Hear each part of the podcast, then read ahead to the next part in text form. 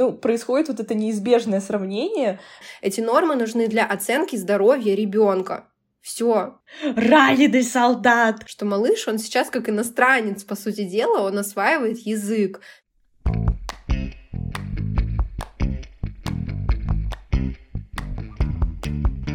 Скажи, мама. Ма мамский чат. Всем привет! С вами подкаст «Мамский чат» и его ведущие. Меня зовут Лиза. Сегодня мы снова втроем с девочками, но будем обсуждать важную тему и довольно триггерную для нас, поэтому оставайтесь с нами. Я уже в тревоге. Всем привет, меня зовут Майя, и серьезно, я уже в тревоге. И этот подкаст я пишу с бокалом вина. По-другому в этой теме никак. Мы уже как-то начинали про это говорить, про сравнение, про тревожность, когда у других мам детки осваивают что-то быстрее, чем твой малыш. И как раз сегодня мы углубимся в эту тему по запросу подписчицы. Всем привет, меня зовут Настя, и да, сегодня такая будет серьезная, но с несерьезным настроем тема, потому что мы, да, мы тоже э, мамы, мы тоже тревожились в какой-то момент по всем этим вопросам навыков. И поэтому, да, мы сегодня с вином записываем этот выпуск, чтобы он получился таким максимально легким, знаете, и не нагружал вас какой-то суперсерьезной информацией. Я надеюсь, вы сегодня расслабитесь, и уйдет какая-то тревога, у кого она есть, уйдет какой-то стресс, у кого он есть, э, уйдет какое-то супер ожидание, ну когда, ну когда, ну когда, вы просто отпустите эту ситуацию и дадите своему малышу развиваться в его темпе. Приятного вам прослушивания!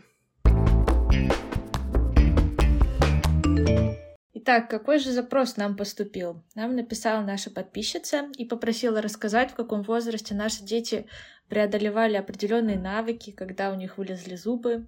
Давай прям зачитай. Зачитай прям этот. Нам поступил такой запрос. Дорогие девушки, можно подкинуть вам тему для подкаста? Расскажите, пожалуйста, в каком возрасте ваши дети преодолевали определенные навыки, когда какие зубы вылезли. Я знаю, что вы в каждом выпуске говорили, что у вас нового, но очень было бы интересно послушать, в общем, как развивались детки. Меня это прям очень волнует. Дочке 7 месяцев, но зубов еще нет и не ползает, не сидит.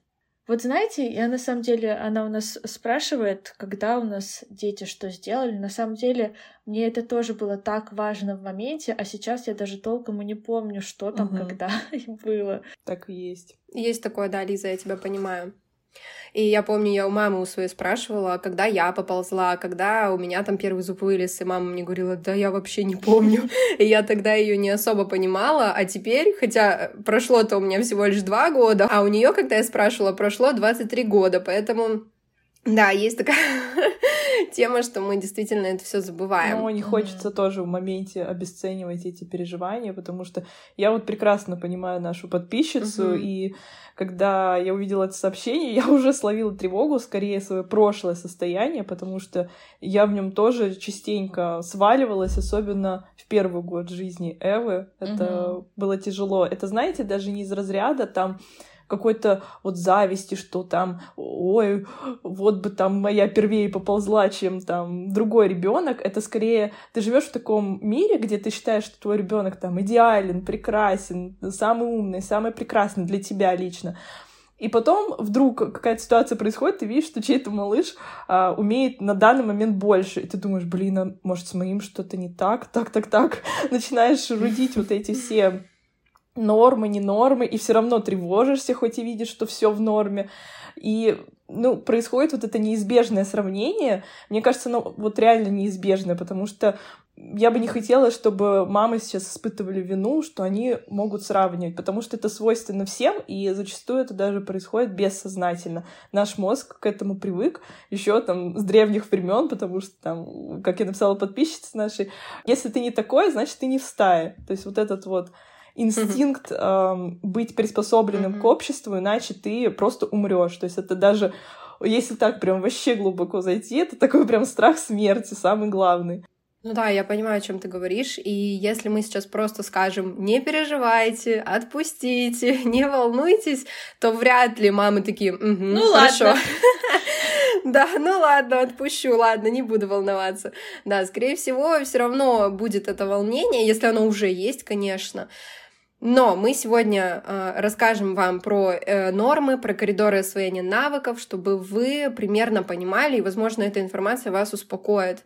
И вообще, знаете, я когда мы готовились к выпуску, мы с Майей думаем, надо рассказать еще про речь, про нормы речи, и я подумала, а зачем вообще вот нужны эти нормы? Mm-hmm. Ну, то есть, они нужны для чего? Они нужны для того, чтобы одна мама э, похвасталась перед другой мамой, или они нужны для того, чтобы мы почувствовали, что вау, у меня такой ранний ребенок, это вот я что-то такое крутое делаю, что он так супер развивается, или вау, или ой, у меня малыш так долго не разговаривает, что-то я делаю делаю не так, я недостаточно ему даю развитие, недостаточно его, я недостаточно с ним разговариваю или еще что-то, да, какие-то сразу мысли сеются. Так вот, для чего они нужны? Эти нормы нужны для оценки здоровья ребенка. Все, они существуют для того, чтобы вовремя отследить, если что-то идет не так. Это должен быть как маркер, где мама должна обратить большее внимание на какую-то область и уделить этому большее внимание, может быть, позаниматься, да, сходить на массаж и так далее. Но это, конечно, да, ни в коем случае не для того, чтобы кто-то такой е Сходить на массаж не маме, а малышу мы А может, и маме, чтобы она маме тоже. Но и маме тоже, чтобы не тревожилась, да, чтобы чуть-чуть расслабиться. Да-да-да. На самом деле бывает даже такое, что малыш еще больше может перешагнуть эту норму, или наоборот. Э, помните, девочки, мы как-то слышали, что малыш даже пошел в 6 месяцев. То есть это, ну, вообще даже как выход за рамки, но при этом это тоже нормально. Да, девочки, и самое главное, вы просто услышите наш посыл, что эти все нормы, коридоры освоения навыков, они для того, чтобы вы просто обратили внимание, если что-то идет не так. Не для того, чтобы вы впали в тревогу, в стресс и, о боже, что-то точно тут не так просто для того, чтобы вы обратили внимание и обратились к специалистам, которые уже дадут вам повод, да, волноваться или не волноваться уже э, об этой ситуации. Угу. Настя, а что за коридоры развития? Очень нативная подводочка. Да. Сейчас я открою свою шпаргалку. Информация, которую мы сейчас будем давать, это информация, основанная на методах войтодиагностики и войтотерапии которую разработал, в свою очередь, чешский невролог Вацлав Войта. Вот, отсылку, так сказать, к источнику сказали, теперь уже можно переходить к каким-то непосредственно четким уже месяцам, да, когда, в какое время ребенок что-то должен освоить. Мы не будем озвучивать сейчас э, конкретно по каждому месяцу, мы сейчас скажем какие-то основные моменты, да, которые особо, э, так сказать, на которые особо обращают внимание мамы. Это ползание, сидение и ходьба. Давайте затронем только эти три варианта двигательной активности. Вы можете загуглить и увидеть эту таблицу более подробно. Там по месяцам прям будет освоение каждого навыка расписано. Сейчас просто обозначим коридор освоения навыков для тех навыков, про которые написала нам наша подписчица самый такой, который больше всех ждут, мне кажется, вот. Да, да, это то, что больше всего, наверное, ждут мамы. Итак, сидение с 4 до 9 месяцев, то есть, по сути дела, это прям такой большой коридор, ну, 5 месяцев, да. Мое мнение, что ребенок, который сел в 4 месяца, ребенок, который сядет в 9 месяцев, они ничем не отличаются друг от друга. Просто у них разный темп развития. Далее, ползание с 5 месяцев до года и одного месяца. Ходьба. Самостоятельная ходьба с 8 месяцев и до одного года практически 6 месяцев. Касаемо ходьбы, я вот еще, знаете, согласна со специалистами, которые говорят, что не нужно сажать, либо ставить ребенка до тех пор, пока он не сделает это самостоятельно. Но я думаю, что это уже всем мамам давно известно, и все придерживаются такой схемы развития ребенка. И знаете еще какой интересный момент? Говорят, что не стоит водить ребенка за ручки сразу после того, как он встал у опоры, и что пусть он самостоятельно ходит вдоль опоры приставным шагом. А, девочки, выводили своих детей за руки? Да. Или вы держали их под подмышки? Ну, я знала, что надо правильно под подмышки, но спина пока, честно сказать. Да, поэтому я тоже держала. Но если была возможность, я поддерживала под подмышки. Ну, это знаете, почему Мгм, так говорят? Потому что есть возможность, что малыш вывихнет ручку, если он там, например, упадет, а мы его держим так Мгм. крепко за руку. Да, такие риски есть. Но да, каемся, держали. Про четвереньки еще хочется добавить, да, что, как я уже сказала, они могут начаться и в 5-6 месяцев, но обычно с 7 до 9 месяцев. И в 7 месяцев детки встают, раскачиваются на четвереньках, и тут вот важный такой момент, что это плюс-минус 6 недель срок. И обычно специалисты рекомендуют ждать максимум до 8-9 месяцев. Если четвереньки не случились к этому времени, то тогда мы помогаем малышу. Девочки, не волнуемся, не стрессуем, а помогаем малышу.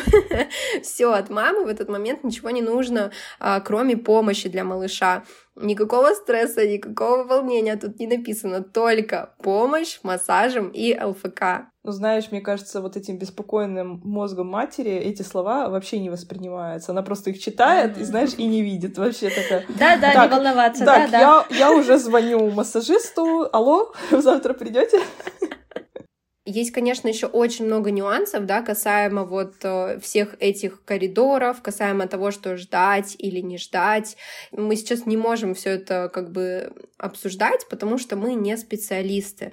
Мы сейчас будем просто с девочками делиться, как вот слушательница и попросила, своим каким-то опытом, но основные моменты мы для вас обозначили. Просто мы как бы призываем вас взять ответственность на себя, да, тоже загуглить, посмотреть, но при этом, как я уже 50 раз повторяю, не волноваться, девчонки. Прям постарайтесь себя взять в руки и понять, что это волнение, оно как бы только хуже делает, по сути дела, потому что малыш тоже чувствует эту тревожность. И, Майя, вот, может быть, ты тоже поделишься тут. А, мне кажется, у вас тоже так было с Эвой, что когда ты волновалась, она долго, да, что-то осваивала. Как только ты отпускала ситуацию, сразу все происходило. Да, Настя, это вот сто процентов происходит. Я не знаю, как у других, но у нас это просто стопроцентное попадание. Я прям вижу, насколько Эва чувствительный ребенок. Она прям вот как мое зеркало. Вот какое у меня сегодня настроение, вот в 95% у нее будет такое же настроение. И это на самом деле работает и в обратную сторону. Когда у нее плохое настроение, у меня тоже сразу плохое настроение. И то я хочу здесь сказать, что у нас так и происходило, когда я вот внутренне зажималась, нервничала, тревожилась, что что-то не получается.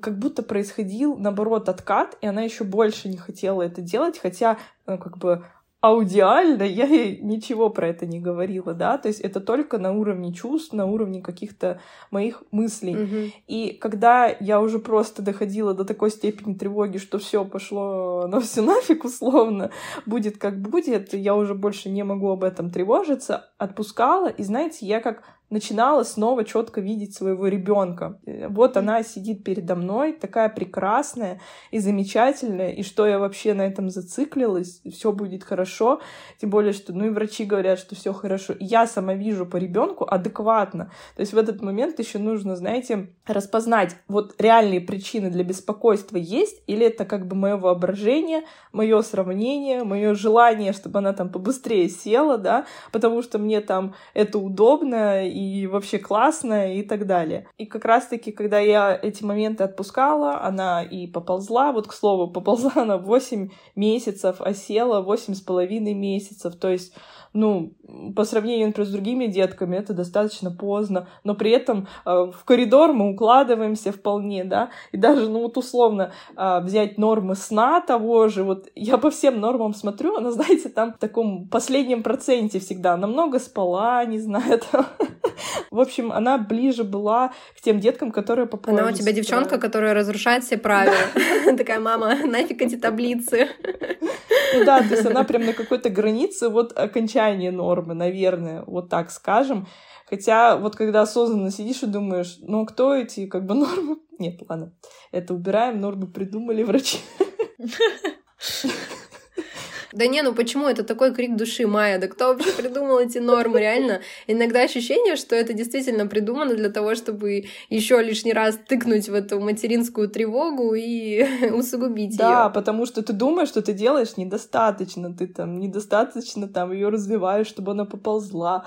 Ты вот сейчас мой триггер — это речь. и вот, кстати, про расслабление. Вот как раз-таки, когда нам подписчица написала, и мы с девочками обсуждали, что там делаем выпуск, и я с девочками поделилась, что у меня сейчас тревога, например, вот про речь, да, и это еще тоже такой момент, что в разное время ты по-разному тревожишься. Ты уже не тревожишься, что она там поползла, потому что она уже это прошла сто пятьсот раз и уже проползала всю квартиру. А сейчас ты беспокоишься уже о другом. И мне кажется, ну, всегда будут такие. Вот я даже с психологом общаюсь, у нее сын 12 лет, говорит, Майя, я сейчас тревожусь от того, что у него в школе происходит.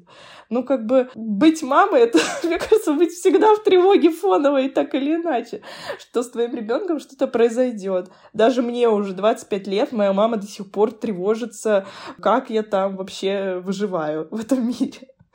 Мне еще, знаете, кажется важно следить именно за развитием своего ребенка в целом, сейчас объясню, что я имею в виду, у Лёши всегда был недобор веса по таблицам, он всегда весил меньше, чем нужно, но каждый месяц для себя как бы он набирал хорошо, и как бы э, вот он набрал для себя много, но по таблице это вообще мало.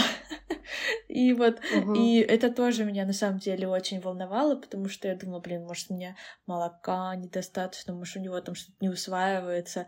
Но сейчас все обычный мальчик, как бы поволновались и прошло. Он родился, да, тоже с весом таким маленьким, да, да. по сути дела. Ну, по условным нормам. Сколько? 2 500, mm-hmm. да, по-моему, Лёша да. был?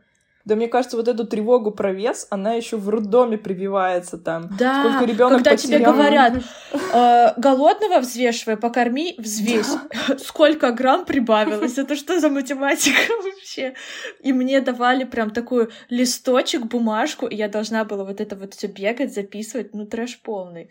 Меня из роддома не хотели выпускать, потому что Эва недостаточно на молоке моем набрала весик, ее измерили там спустя, до кормления и спустя кормление, и вот никакой прибавки нет. И поэтому мы тебя не выпустим из роддома. И просто ко мне подошла И мать такая медсестра... по стене шкребется. Да, а я тут уже неделю. Я уже тут прошла афганскую войну как будто нужно реально пройти какой-то марафон с ребенком по этому набору веса, знаете, для того, чтобы выйти из роддома. Есть такое. Но на самом деле меня в роддоме, наоборот, успокоили, и не было каких-то придирок, я бы так сказала, да, к весу. По-моему, я уже не помню, если честно, сейчас не могу дать эту информацию точно, но там какое-то процентное соотношение. То есть, когда ребенок рождается, он теряет в весе какой-то процент. И давайте сейчас скажем условно, я не помню точно, но вот, например, до 5% там, да, а, в потере весе это норма. И еще раз, я не знаю точных данных, я сейчас, к примеру, говорю. И затем также в процентном соотношении до, там, например, 10%, например, условно, это норма. То есть, если ребенок набирает до там 10%, в весе потом, после э, потери, то все хорошо. Да, то есть там нету граммовки. Вот я помню точно, что мне приводили в пример проценты. У тебя в роддоме не было душнил. Советской загалки. Да, мне очень повезло с роддомом. Это правда.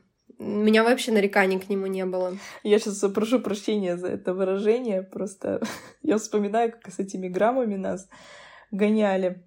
Это, конечно, mm-hmm. вообще трэш. Хотя мы потом, помните, с вами девочки изучали специалистов по гипноз которые говорили, что mm-hmm. это вообще, ну, так не делается, это невозможно так измерить.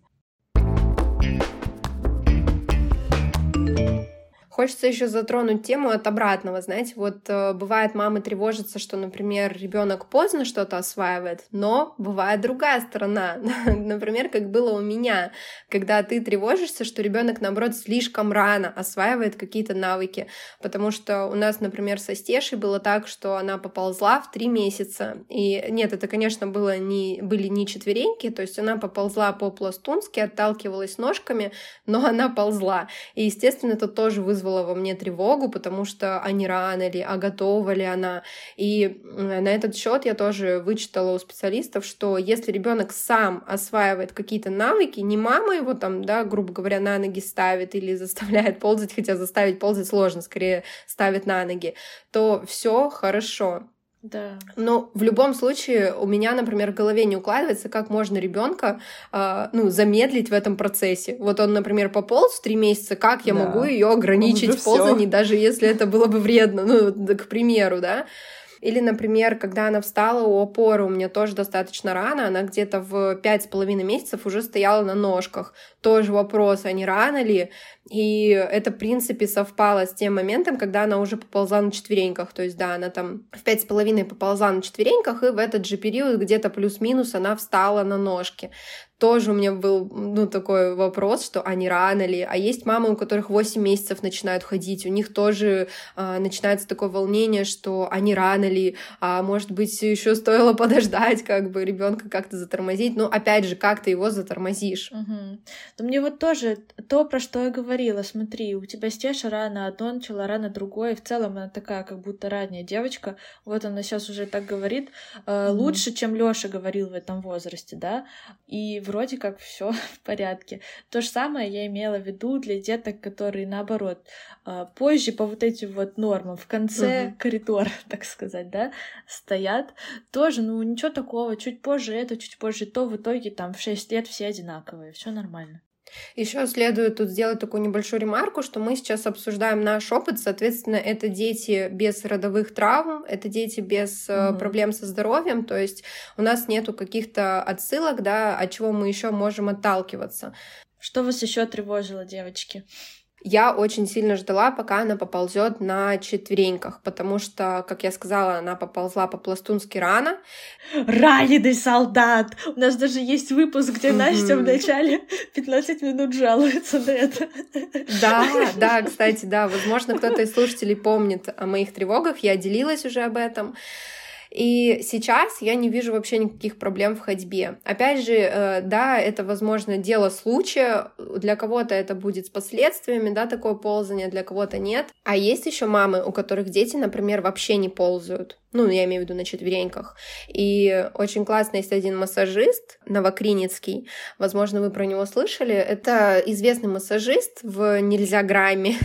И мне очень понравилось, как он как-то написал, что ваш ребенок не будет дураком или учиться на двойке, если не ползал.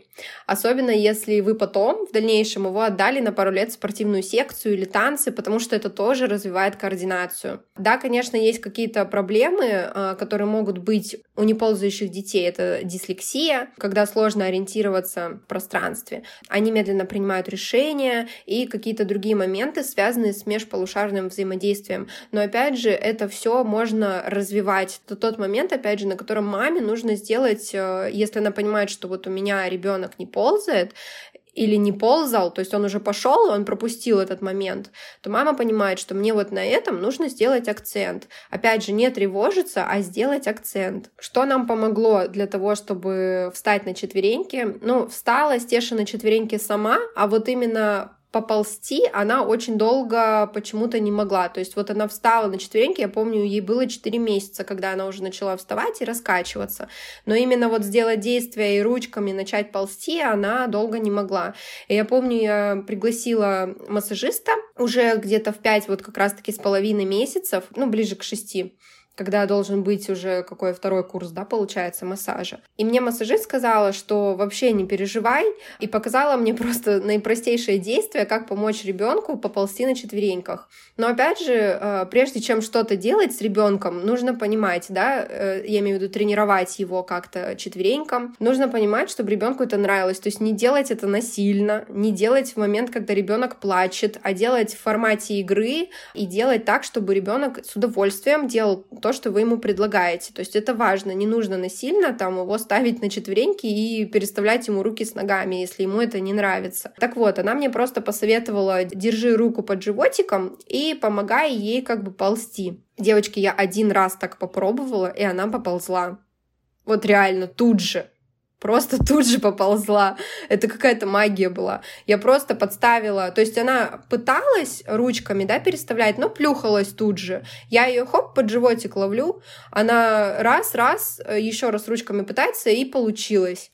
Вот, и все, и она прочухала эту тему, как делать, что нужно держаться, что нужно ловить вот этот баланс, и все, и у нее получилось самой. Вот я вам клянусь, тут же, вот я один раз попыталась, там, я помню, я утром села с ней, один раз попробовала, и все, и к вечеру она уже поползла. Он тоже был так интересно, что... И я помню, я в тот момент еще гуглила какие-то способы, как помочь ребенку ползти на четвереньках, когда он уже раскачивается, когда он уже встал, но еще пока не ползет. И там были разные способы. Честно говоря, я не могу быть уверенной, насколько это правильные способы, но они есть. И я вот попробовала держать рукой, но там были еще другие предложенные варианты, типа, например, обмотать шарфом ребенка и держать как бы шарфик. Ну, это, в принципе, то же самое, как держать рукой животик, только обмотать шарфиком, и как бы вот ребеночек вот так висит в этом шарфике, ну, стоит на ручках, и вы придерживаете за счет шарфа живот ребенка. И все, и он ползет, а вы как бы его держите. Ну, в принципе, это тоже же самое, что и держать рукой, я считаю. Также там есть и другие способы, можете глянуть. Ну вот ты знаешь, мы пробовали и тот способ, что тебе предложил массажист, и с шарфом. Mm-hmm. Ничего не сработало, когда я уже тоже стояла, раскачивалась. Эта своенравная дама отрицает вообще все, что я пытаюсь ей предложить. Она просто вот как когда сама захочет, тогда и сделает. Mm-hmm. Еще я читала, мне мама просто говорила, когда Стеша начинала ползать, мама мне говорила, ну подставляй ей ручки под ножки, и она будет как бы от них отталкиваться и ползти. Так вот, этот способ не рабочий. Не в нашем конкретном случае, а вообще. Специалисты считают этот способ абсолютно нерабочим. Так ребенок не научится ползать. А знаете, что для Лёши было главным мотиватором ползти? У нас есть собака, и мы покупаем всякие внутренности животных, чтобы она их грызла, и он к ним полз и пытался их съесть. Супер, что вы затронули эту тему, как можно малыша, так сказать, да, естественно стимулировать к ползанию, потому что я тоже помню, что, вот знаете, опять же, отключаем гиперопеку. Например, малыш лежит, не может дотянуться до мячика. Угу. Подождите пару секунд, дайте ему... Возможность попробовать дайте ему время дотянуться самому, да. И я, когда это прочитала, я такая думаю, вау, реально, почему мы вот... Ну, конечно, мы считаем, что малыш еще не может, да, вот сейчас он расплачется, пару секунд просто подождать, и действительно это срабатывало, это огромный стимул для малышей. Конечно, если, например, я видела, что Стеша психует, да, нервничает, что она, э, ну, все, сейчас скоро уже начнет плакать, то, конечно, я ей помогала. Но если она находится в хорошем настроении, и у нее есть вот этот, знаете, порыв, есть вот этот стимул взять и достать самой, то, ну, то я как бы решила, что я дам ей возможность дотянуться самой. А, и классно, что ты сказала про животных, потому что мне кажется, то реально питомцы это очень крутой стимул для развития детей. Потому что так как кошки собаки, мне кажется, ни одна игрушка детей не манит. Это точно. И еще их миски. Да, У нас был период жизни, когда мы убирали миски вне зоны достигаемости Лёши.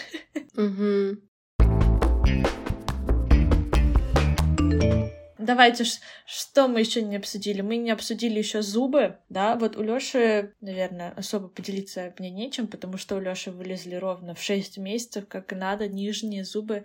Кстати, очень неожиданно. Но вот у одной из вас попозже вылезли. Точнее, у дочки одной из вас.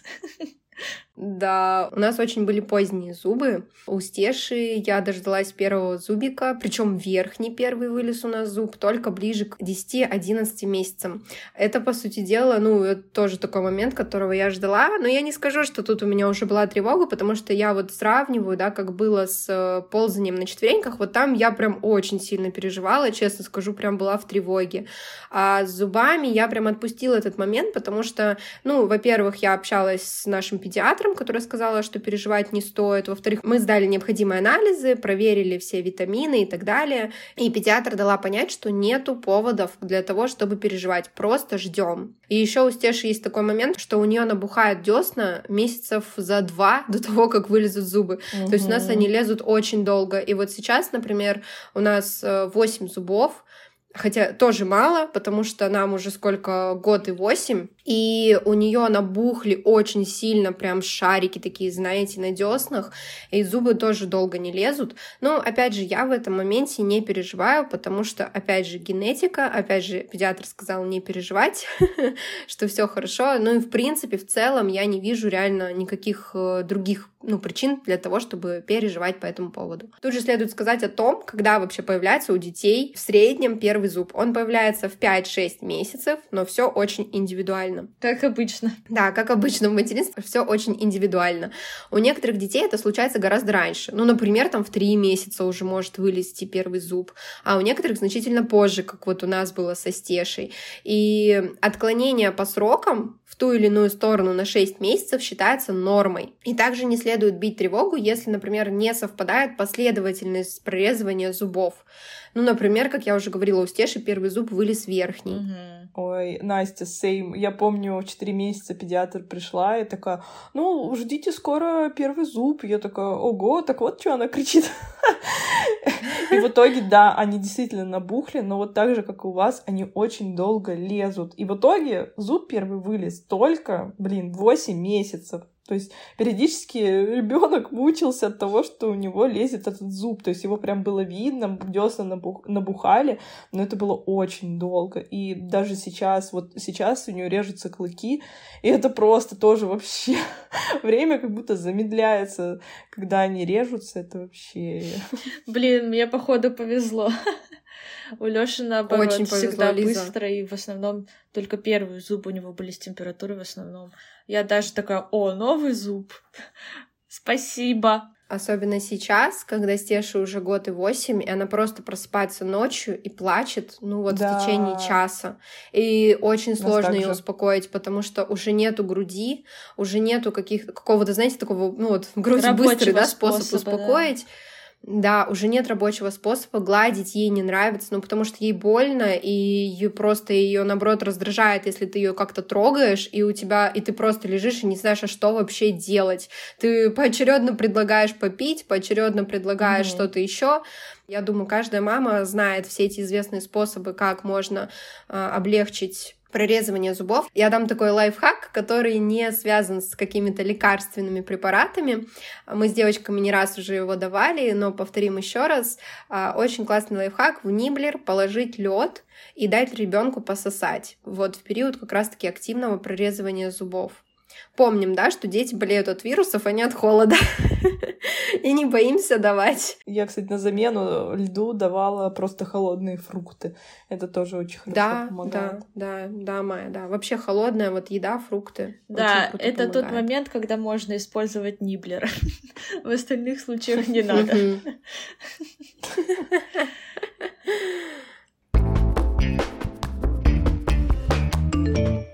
Про речь будем говорить? Да, да. Про речь тоже, да, давайте поговорим. Блин, я, если честно, даже уже специально не стала смотреть, что там по нормам речи, потому что... А я посмотрела. Ну и что? Давай, рассказывай. Так, начинаю. Захожу в свои заметки. Давай, Майя, зачитывай, что там нас сейчас ожидает.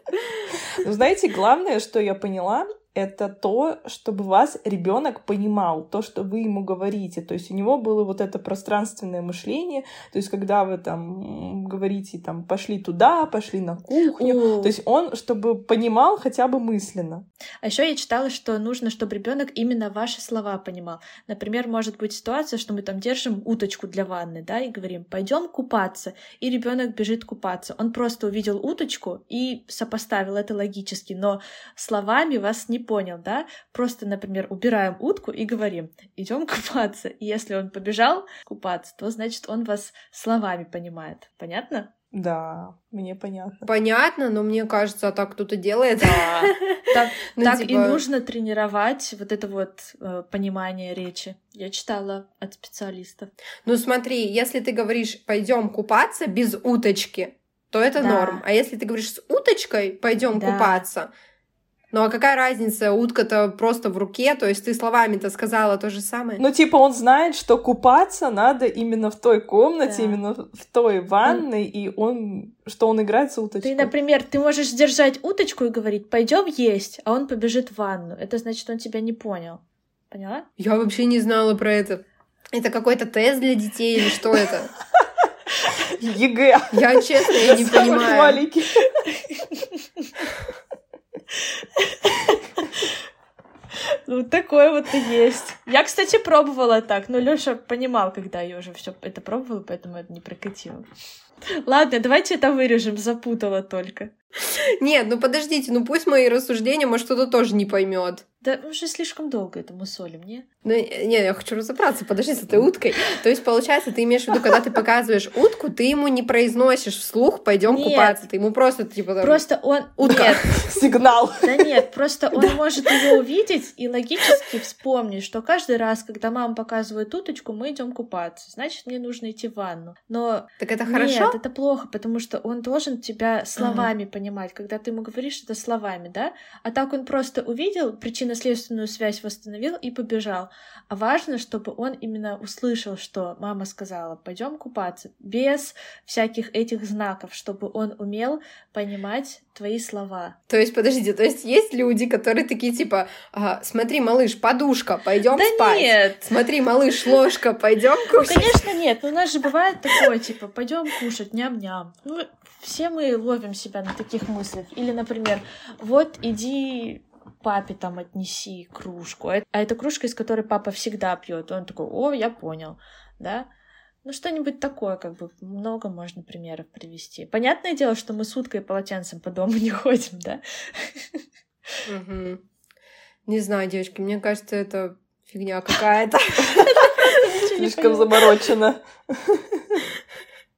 Ну, хорошо. Э, Не знаю, нужно ли здесь коридор навыков прям тоже говорить, но можем упомянуть для тех, кто тревожится. Вот, например, с 9 а, месяцев до полутора лет ребенок должен говорить слова мама, папа, баба, дядя и так далее, звукоподражательные слова, типа собачка аф-аф, муму, коровка и так далее. Но вот, не знаю, у меня, наверное, такая дама с характером, она могла говорить мама, баба, там, тетя, дядя, а потом просто из принципа не говорит. Вот, например, как с папой. У нас просто это вообще вот реально до смешного. Она знает это слово, но говоришь, скажи папа, она ржет и не говорит. И говорит, мама, специально. Вот буквально только когда ей там плохо или что-то, вот я не знаю, такое происходит, папа. Ей, наверное, нравилась просто ваша реакция, поэтому так делает. Да, да, да, что мы расстраиваемся, что она не говорит папа. История про 9 месяцев. Однажды мы с Лешей пришли к неврологу. Ну, знаете, вот эти вот ежемесячные походы к врачам. И вот я прихожу с Лешей, у меня вообще не было никаких тревог по этому поводу. И она смотрит такая, «Мгм, там то-то, то-то проверила и говорит, ну что, говорит мама, папа. Я думаю, чего? Семь месяцев, какой мама, папа? Меня тоже не говорила в я, таком возрасте. да, я вообще удивилась, что вообще дети должны это делать. Мне кажется, это вообще слишком рано, Мгм. нет? Лиза, как же ты забыла? Помнишь, э, твоя мама писала в блокнотик, что и когда ты говорила. И я помню, что ты нам присылала, что в 6 месяцев, да, ну, может, я с возрастом немножко путаю, но прям в раннем возрасте ты говорила «дай-дай». Наверное. Ну вот, короче, прикол. Я вообще была в шоке, когда я это услышала. Я такая думаю, ничего себе. Мгм. Нет, я вполне себе могу представить, что такие дети есть. Вообще вполне могу себе это представить. Но, опять же, да, сравниваешь со своим ребенком и такой думаешь, ого. Я как-то гуляла на площадке и познакомилась с мамой. Там была девочка как раз, год и восемь ей было, вот сейчас как Эйви там, или год и девять. И она просто говорила вообще, я не знаю, как пятилетний ребенок, все четко, там какие-то стихи Да. зачитывала, еще что-то. Я смотрю на Эву, ей полтора года, и думаю, блин, ну за три месяца вряд ли такое же произойдет. И я спрашиваю маму, как? В смысле, как это произошло? Он говорит, честно, я ничего не делала. Я отвезла к своей маме, ну, к бабушке, и она там с ней что-то и музыку, и песенки, и стихи. Ну, не знаю, моя дама, она это упертая, ничего не работает. Опять повторяюсь. Все методы не Да, рабочие. у я тоже часто встречаю на площадках таких деток, и это так удивительно, они такие крошки, и прям говорят, папа, мы супергерои. Чего? Вообще. Это вообще круто. Я помню, был неловкий момент у меня на площадке, когда мы со Стешей гуляли, и с нами в карусели крутилась девочка, и она так хорошо разговаривала, ну прям вообще очень хорошо, прям предложениями, что давайте я вас покручу, а давайте с вами так весело. Ну, короче, прям вот многословные такие предложения. И я такой думаю, ничего себе, такая умничка. А, и потом мы с своей мамой разговариваем, я говорю, сколько вам, пять лет? Ну, просто предположила. Она такая, два с половиной. Я, мне так стало неловко, знаете, ну, потому что вот с тех пор я больше не предполагаю возраст других детей. Я оценила именно со стороны речи. Ну, то есть она настолько классно разговаривала, что я думаю, ну, ей точно лет пять, наверное. Ну, меня, естественно, тогда вообще еще маленькая была. Я не особо разбиралась в возрасте детей, вот. Но мне, я говорю, мне было супер неловко перед мамой. Она, наверное, подумала, капец, мой ребенок что, выглядит как какой-то переросток или что? Ну, то есть она меня, знаете, могла как-то неправильно понять. А я чисто на основе речи сделала такой вывод. Ладно, давайте вернемся к нормам. Давай, Майя, что там дальше? Когда фразы должны появляться? Что еще?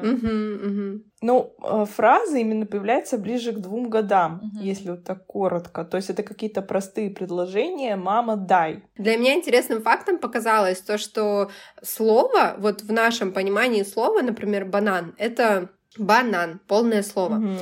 А за слово у детей считается, например, если касаемо банана, он ребенок mm-hmm. говорит ба. Ну, то есть, да, да. при этом он может на бабушку тоже говорить ба. И это считается как два слова, а не одно. То есть, э, если вы считаете слова своего ребенка, то вы учитываете это как два слова. Блин, вот это да, вот считать да, да, слова, да. это вообще вы считали слова? Я нет. Я просто это так непонятно. Нет. И как это делать? Ты в течение дня типа записываешь это куда-то себе в блокнотик. Если он, например, один раз это слово повторил за тобой, это счетово или не счетово? Очень много вопросов. И мне кажется, наоборот, вот это вот совет, э, считайте слова детей, это еще больше. Боже, он сказал 18 слов вместо 25, боже, все. Тут еще знаешь такой момент, я вот вспоминаю, там 8, 9, 10 месяцев Эва могла повторить прям четко слово, там свое имя, не знаю, я помню, как она манго, ананас повторила, вообще четко. Но это как будто, знаете, куда-то на подкорку записалась, она один раз это сказала, и все, и больше это условно пока что, пока я никогда не повторяла. Ну вот, Майя, вот насколько ты придирчива к своему ребенку. У меня Стеша только недавно, наверное, сказала слово манго. Ну, хорошо, Эва его сказала, допустим, там в 9 месяцев, но сейчас-то она его не говорит. То есть я так понимаю, что у нее все сейчас слова записываются куда-то в мозг, и ну, потом она диск. их будет выдавать. Да, да, да. просто флешку с этими словами вытащила пока. Мы сейчас со Стешей находимся в таком возрасте, когда Стеша повторяет прям все слова.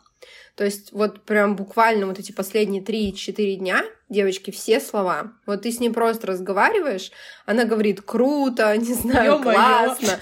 Вот все слова. Ё-моё, да, Лёша тоже да, так говорит. Она говорит ё-моё, мама моя недавно. Короче, да, ё-моё говорит. И вот все слова, которые ты говоришь, вот прям буквально под копирку повторяет. Вот сейчас у нее такой период. Но это не значит то, что это ее словарный запас. То есть э, она сейчас просто их повторяет, но она их, возможно, не запоминает. Какие-то слова, которые для нее новые. Это все потихонечку-потихонечку формируется. Вот, это тоже как бы важно сказать, что э, если ребенок вот так повторяет, повторяет, это не значит, что у него формируется словарный запас. А словарный запас, он важнее, чем то, что как бы ребенок говорит, по сути дела. Я этого не знала, и я тревожилась. Вот в пример, вот сейчас вспомнила про словарный запас. Я недавно ей показывала фигурки животных, и просто ее рандомно такая спросила, а это кто? И она говорит, лагатка. И я так удивилась, типа, человек знает. И сегодня еще был прикол, э, вот неожиданно. И причем так обидно мне лично, как маме, что это происходит один раз. И я, типа, даже не доказать... снять. Да, я доказать никому не могу, что это реально происходит. Она нарисовала что-то ей показалось, что она нарисовала гору. И она мне говорит такая, а, а, я такая, да, дочь, здорово, она понимает, что я не понимаю, что она говорит. Она выходит, а поскольку мы сейчас живем в Черногории, и у нас прямо из окна видно эту гору, она мне показывает, что она имела в виду. Я такая, «А, вот это ты умная девочка. Так мило. А знаете еще по поводу слов? Я где-то слышала, что не стоит учить детей уменьшительно-ласкательным словам, потому что, например, кот. Сказать легче, чем котик или мяч, легче Мгм. сказать, чем мячик. И так мы можем помогать ребенку быстрее эти слова запоминать и уметь произносить. Обязательно скажу вам, что посмотрите, если вы еще не знакомы с Валентиной Паевской. А, Обязательно на Ютубе загуглите. Очень хороший специалист, нам очень нравится. Надеемся, что когда-то она побывает на нашем подкасте. И также маленькая, опять же, ремарочка, что сейчас мы делимся просто нашим опытом касаемо речи, и выпуск профессиональный, экспертный, он будет позже на нашем подкасте. А, У нас есть такой момент, когда мы скидываем какого-то эксперта, такие, ура, мы делали так же интуитивно. Я просто не помню, как недавно Настя скидывала, и такие, ура, мы сделали правильно. Ставлю себе пять по материнству. Да, вот я еще, кстати, про слова хотела сказать, вот про то, что Лиза говорила. Малыш еще недостаточно хорошо слышит слово, бывает такое, и у него складывается в не такой форме аппарат произношения. Ну, ты имеешь в виду не то, что у малыша проблемы со слухом, а то, что Да, то есть он, например, слово молоко может сказать как моку или так далее. То есть он проглатывает какие-то вот эти А, промежуточные именно гласные и согласные, и это нормально. Ну, конечно, он не будет говорить солнце. Да, да, да, да, да. Там мы никто так, даже взрослые так говорят. Мы же не говорим, а что у тебя? Мы говорим, а что у тебя? А еще, кстати, знаете, я недавно так подумала о том, что мы вот от наших детей так требуем, чтобы они уже вот в таком возрасте хорошо разговаривали, но я сейчас это не в обиду э, людям говорю, но есть люди, которые не выговаривают букву «Р», которые шепелявят, и что действительно речь — это очень сложно, и мы как бы должны это понимать, да, что на это требуется время, чтобы освоить этот навык, что малыш, он сейчас как иностранец, по сути дела, он осваивает язык, и это не происходит по щелчку в один миг, поэтому мы как бы должны проявить понимание, да, маленькому нашему иностранцу и помочь ему... э, Блин, и Ты помочь про иностранцев очень триггерную тему затронула То, что у вас откат. Блин, короче, у нас спросили про ползание зуба, а мы ушли куда-то в речь. А У кого Да. что болит, тот о том и говорит. Блин, про иностранную речь. Мне хочется выпуск на нашем подкасте про билингвов, потому что это сейчас тема, Мгм. которая меня волнует, поскольку мы переехали в Черногорию, сейчас у Эвы путаются все языки. Она говорит no вместо нет и говорит да на русском. Она говорит пока, бай и чао. И, и может все это подряд сказать. Типа, На всякий сказала, случай, чтобы вы все поняли. Да, да, да, да, да. И мы, кстати, общались, Даня, со своим психологом. Он прям шарит за эту тему, ну, то есть он, это прям дядечка, знаете, такой уже э, многое прошедший, много вообще очень знающий, очень академичный мужчина.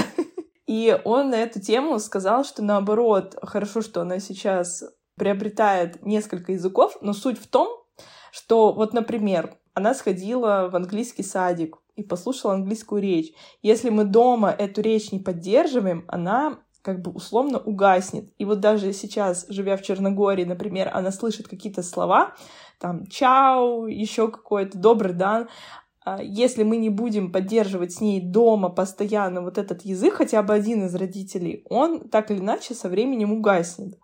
В целом он сказал, что для общего развития в целом это хорошо, что если она будет какой-то такой э, садик ходить, где будет несколько языков, но не стоит переживать о том, что какой-то язык заменит другой. Но я, знаете, даже больше за... переживаю то, что у нее замедлится развитие речевое, что у нее будет путаться, и вот этот русский язык у нее не приобретется. Но он как бы успокоил, что дома мы разговариваем на русском языке.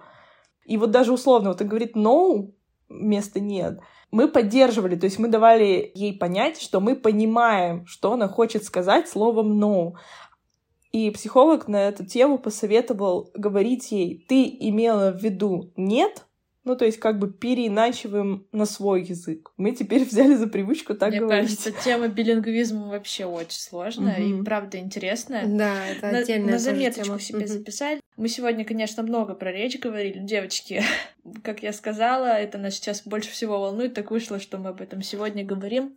Также в выпусках наших первых мы много делились нашими малышковыми проблемами. Ну, в общем, что хотела я подытожить. У всех э, у нас были такие несостыковочки с этими таблицами, были тревоги по поводу этих дурацких таблиц. Я помню даже одно время мы просто перестали их смотреть, э, чтобы лишний раз не волноваться. Но в целом, в итоге, смотря на наших детей, с ними все нормально, и оказывается, что зря мы волновались. И даже сейчас мы не помним, о чем именно мы тогда волновались, да? Ну, Да. о таких очень ярких вещах помним, а в целом нет. Так что, в общем, мне кажется, не хочется говорить, типа, это просто забей, и все пройдет, но на самом деле, Ну, наверное, Да. но Так скажу. не работает.